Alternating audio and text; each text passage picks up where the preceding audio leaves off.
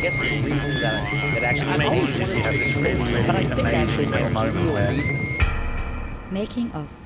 Transformationsprozesse beobachten, dokumentieren, analysieren. Ein Bonusfeature mit Stefan Poromka. Und wir sind Matthias Gödeking und Jendrik Schröder. Herzlich willkommen. Wir sitzen hier zusammen äh, nach der ersten Vorlesung des Semesters, sozusagen nach der Einführungsvorlesung ins Thema. Und äh, wie von nun an in jeder Woche wollen wir auch heute die Vorlesung kurz mit Stefan Prompter rekapitulieren und diskutieren. Deswegen an Ihnen direkt die erste Frage. Äh, Stefan, was du machst, ist ja die große Vorlesung für alle Studierenden der Universität der Künste, vor allem für die Studienanfänger. Das Ganze läuft ja im Programm vom Studium Generale. Ist das Making-of äh, dann ein generelles Format, das auch für die anderen Künste interessant ist? Man kennt es ja eigentlich eher so vom Film. Ja, tatsächlich habe ich mir das Label Making of eigentlich vom Film geliehen.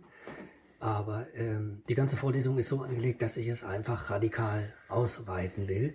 Denn äh, äh, das Making of ist für mich ein, eine Form mit äh, ganz verschiedenen Formaten, äh, die Produktionsprozesse ästhetischer Praxis anzuschauen und äh, zu dokumentieren und in sie in eine bestimmte Geschichte zu übersetzen, in eine bestimmte Narration, also immer auch gleichzeitig ähm, zu inszenieren. Und das ist nicht nur beim Film der Fall, sondern wenn man erstmal diesen Blick so äh, gewechselt hat und plötzlich auf alles draufschaut, auch in allen Künsten draufschaut und sagt, ah, es entstehen immer Sachen und die werden beobachtet und dann wird darüber erzählt oder es wird wieder gezeigt, dann sieht man, dass es das Making-of natürlich in der bildenden Kunst gibt, dass es das Making-of natürlich äh, ähm, in äh, der Bildhauerei gibt, dass es das in der Musik gibt, dass es das in der Schriftstellerei gibt, in der, in der, in, in der, in der Literatur gibt. Äh, also es ist überall da und dauernd wird gezeigt, wie Sachen gemacht werden. Und dauernd wird darüber gesprochen. Und darum geht es mir im Grunde genommen für das Studium Generale, das wie für alle Bereiche zu zeigen und zu sagen, es gibt es überall und überall müssen Formen der Erzählung erfunden werden, darüber, anderen darüber zu berichten, was man eigentlich macht. Du bist ja auch in der ersten Vorlesung jetzt nicht mit einem äh, Film-Making-of äh, eingestiegen, sondern mit Jackson Pollock und den Film von Hans Namuth, den er über ihn gedreht hat, Anfang der 50er Jahre, wo er seine Malaktion filmt und begleitet und festhält. Hast du diesen Film ausgewählt, weil er historisch einen bestimmten Punkt markiert oder weil etwas daran besonders dir gut gefallen hat? Ähm, also ich habe das schon aus beiden ähm, gemacht. Historisch ist es natürlich unglaublich interessant, weil hier Anfang der 50er Jahre ähm, das erste Mal äh, äh, das Medium Film genutzt wird, um einem Maler beim äh, Malen zuzuschauen ähm, schauen. Es gibt auch äh, zur gleichen Zeit einen Film, äh, der das, der versucht, das Mysterium von Picasso ähm, zu ergründen, wo, wo er ganz schön äh, wie so auf transparente äh, Leinwände malt und die Kamera ihm immer ins Gesicht schaut beim, äh, beim, beim Malen. Es ist dieser Picasso-Film, aber es sind vor allem die Hans-Namuth-Filme, die ganz paradigmatisch neu sind. Einfach, weil sie nicht mehr den Künstler dazu bringen, sagen, irgendwas Gestelltes zu machen oder sich neben seine Leinwand zu stellen oder wie auch immer, sondern die Möglichkeit eröffnen, ihm tatsächlich zuzuschauen. Das Werk entsteht in dem Moment, wo äh, die Kamera ähm, angeht. Und das ist für die Zeit unglaublich groß. Und ich, äh, wir wissen heute alle, dass diese Bilder, die Hans Namuth äh, da gemacht hat, äh, das Bild von Jackson Pollock und seiner Kunst stark geprägt haben, aber auch unser Kunstverständnis im 20. Jahrhundert wie stark geprägt haben, weil es, weil es eben äh, dieses Moment von Aktion, also von Action, Painting, ähm, in den Blick nimmt. Und was genau kann man an ihm jetzt so besonders gut erkennen? Naja, zum einen ist es, ich äh, will ja in der Vorlesung wie immer so drei Grundthesen verfolgen. Das eine ist, äh, jedes Making-of äh, hat so einen Moment von Aufklärung und Entzauberung, weil es, wie in diesem Fall auch, die Tür öffnet und wir können in das Atelier von Jackson Pollock eintreten und können ihm einfach beim Machen zuschauen. Das ist keine Geheimwissenschaft mehr, sondern wir sehen jetzt, wie das funktioniert einfach, welche Materialien er benutzt und welche Technik er benutzt ähm, ähm, und äh, wie er sich kleidet und wie diese ganzen Werkprozesse äh, aussehen. Das, das kann man, glaube ich, sehr deutlich sehen und man sieht auch, müssen nur bei YouTube heute schauen und sehen, es gibt unglaublich viele Filme, die das, äh, wo, wo Leute das nachmachen. Ja? Äh, das ist das Erste. Das Zweite, was man aber auch sehen kann, ist, dass die ganze Sache natürlich total stark inszeniert ist. Wir gucken gar nicht auf den eigentlichen Prozess. durch. Es hat natürlich dieses Moment von Aufklärung, wir können das sehen, aber es ist nicht der wirkliche Prozess, sondern er ist natürlich in seiner ganzen Aufstellung auch inszeniert. Er ist natürlich als Film, also was Hans Namuth da macht, als Film inszeniert. Hat so bestimmte Schnitte, ähm, hat so eine bestimmte Erzählweise, ähm, legt eine bestimmte Musik darunter, dass uns praktisch durch diesen Clip äh, nochmal auf eine ganz andere Art und Weise ein Eindruck von dem gegeben werden soll, äh, was der künstlerische Prozess ist. Das heißt, er wird im Grunde genommen tatsächlich eigentlich erst konstruiert. Sieht man sehr deutlich. Und das Dritte, was man sieht, ist eben, also auch kunsthistorisch, dass dieses Making-of, das da entstanden ist, für und mit Jackson Pollock, äh, äh, eigentlich so wirkmächtig gewesen ist, dass wir Jackson Pollock gar nicht mehr wahrnehmen können, ohne dass wir ihn in dieser Bewegung sehen. Und das heißt, und das ist die dritte These, die ich immer mitnehme jetzt durch die Vorlesung, ähm, dass die einzelnen Making-ofs gar nicht außerhalb des Werkes stehen, dann würde man sie völlig unterschätzen, sondern dass sie eine ganz bestimmte Aufgabe innerhalb dieses Werkprozesses haben und auch die Möglichkeit eröffnen, diesen Werkprozess äh, für einzelne Künstler, aber auch für die Beobachter ähm, weiterzutreiben. Und diese drei Sachen, also Aufklärung, Inszenierung und Verkopplung mit dem Werk, ist das, was, glaube ich, sehr, sehr deutlich wird, wenn man sich nur diese Ausschnitte nochmal anschaut. Du hast ja auch in der Vorlesung von der Idee gesprochen, das auf eigene Werkprozesse zu übersetzen. Ähm, was lernt man denn mit Hans Namasch und Jackson Pollock? Es kann ja nicht darum gehen, so zu malen wie er. Ja, das ist, das ist eigenartig. Ne? Also, dass uns natürlich was gezeigt wird und dass wir jetzt rausgehen und sagen, äh, das können wir jetzt auch machen, aber jeder, der das genauso macht, ist natürlich peinlich, beziehungsweise ist kein Künstler, sondern halt ne, äh, ein Dilettant eigentlich ähm, nur. Also von daher ist dieses eins zu eins Lernen, ich mache es jetzt genauso wie er, das kann man vielleicht so auf der technischen Ebene, kann man das so ein bisschen abhandeln, ähm, aber ähm, das Lernen funktioniert ja in dem Fall ganz anders. Also in dem Moment, wo ich jemandem zuschaue, oder wie in diesem Fall jemandem zuschaue, ist es für mich so, dass ich von ihm auch gleichzeitig ein bestimmtes Format lerne. Also wie bewegt sich ein Künstler? Und was für ein Verständnis ist das von Kunst? Und was für ein Verständnis ist das von Prozess? Und natürlich kann ich jetzt in der Auseinandersetzung mit dem, was ich da sehe, viel eher eigene Techniken entwickeln, indem ich es variiere oder indem ich es weitertreibe oder indem ich es abbreche und plötzlich was Neues mache.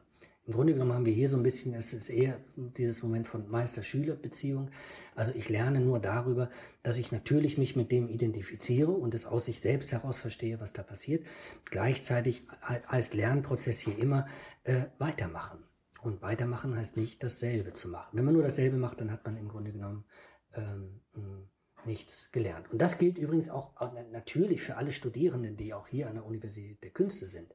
Ganz gleich, was sie machen. Nur nachmachen ist dann kein Lernen, es ist ein Aspekt des Lernens. Aber gleichzeitig sind wir ja hier und haben unsere ähm, Ateliers und äh, unsere Werkstätten und unsere Büros, um Sachen zu machen und um anderen Leuten dabei zuzugucken, was sie machen. Aber eben nicht bloß um zu kopieren, sondern um zu gucken, ob wir eigene Ästhetiken und ob wir eigene Ästhetiken und ob wir ähm, ähm, eigene Möglichkeiten des wissenschaftlichen und ästhetischen Arbeitens entwickeln. Mhm, weitermachen. Also das, ähm, wie sieht es denn mit den, mit den nächsten Vorlesungen aus? Wie machen wir da weiter? Was passiert noch konkret? Naja, also äh, zum einen, also glaube ich, das ist das, was mich selbst daran so ähm, stark fasziniert, ist, dass wir es äh, eigentlich mit einem radikalen Blickwechsel oder Paradigmenwechsel zu tun haben. Also man interessiert sich, je länger man über Making-ofs nachdenkt, eigentlich nicht mehr für fertige Werke, sondern immer nur noch für Werkprozesse.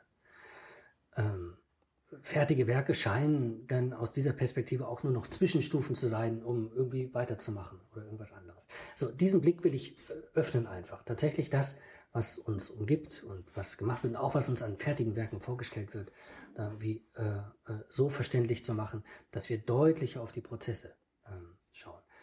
Zum einen geht es mir jetzt natürlich darum, also dann äh, äh, zu gucken, also was bedeutet das eigentlich, äh, wenn ich das jetzt öffne und ich sage, ich gucke etwa in der Kunst nicht mehr fertige Werke an, sondern ich gucke mir den Prozess an, was heißt das dann für den Prozess? Was kommt plötzlich für, für mich in den Blick?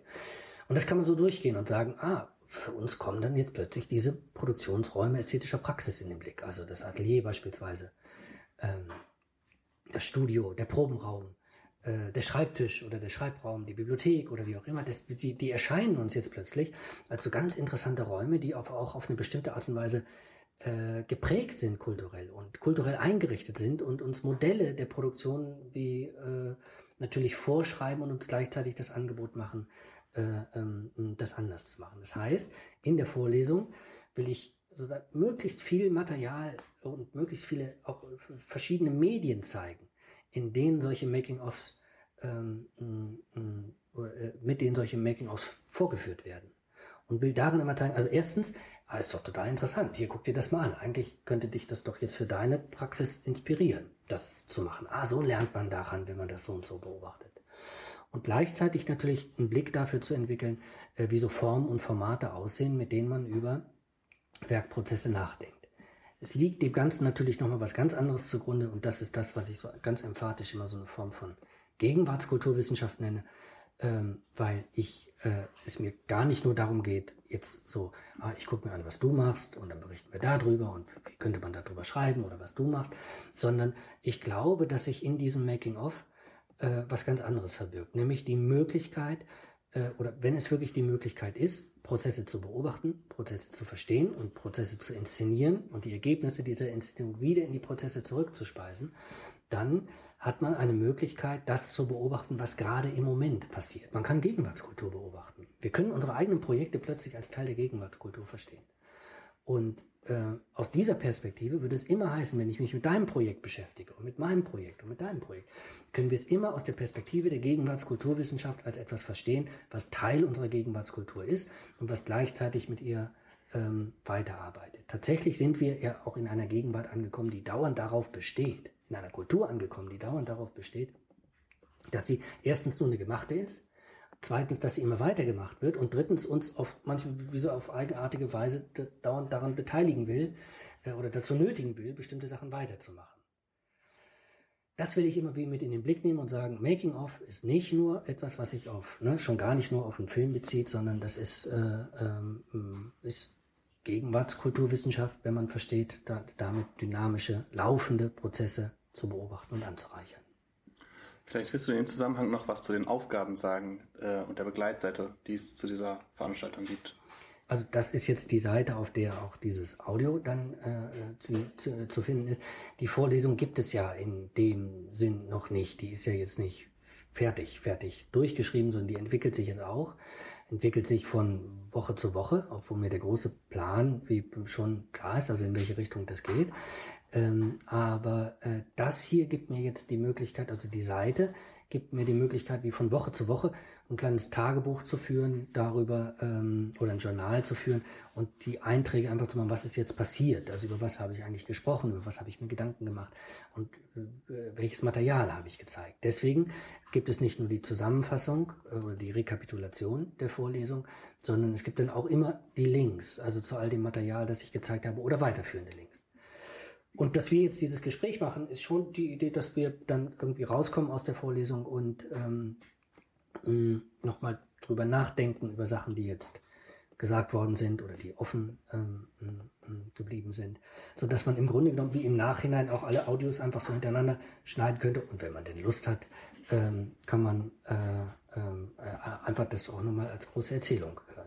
Außerdem gibt es ganz am Ende gibt es sowas wie Aufgaben, nicht nur für die nächste Woche, sondern Sachen, an denen man grundsätzlich arbeiten kann. Und wer immer jetzt einsteigt und sagt, ich nutze diese Vorlesung dazu, eigene Werkprozesse nicht unbedingt in Gang zu setzen oder laufende Werkprozesse äh, zu beobachten und so in Making-ofs zu übersetzen. Also ich frage mich selbst, was, wie könnte ich denn das jetzt beschreiben, was ich da gerade mache und ne, also, äh, an was ich sitze dann hat man jetzt die Möglichkeit. Die Aufgaben sind immer so formuliert, dass man da jetzt einsteigen kann.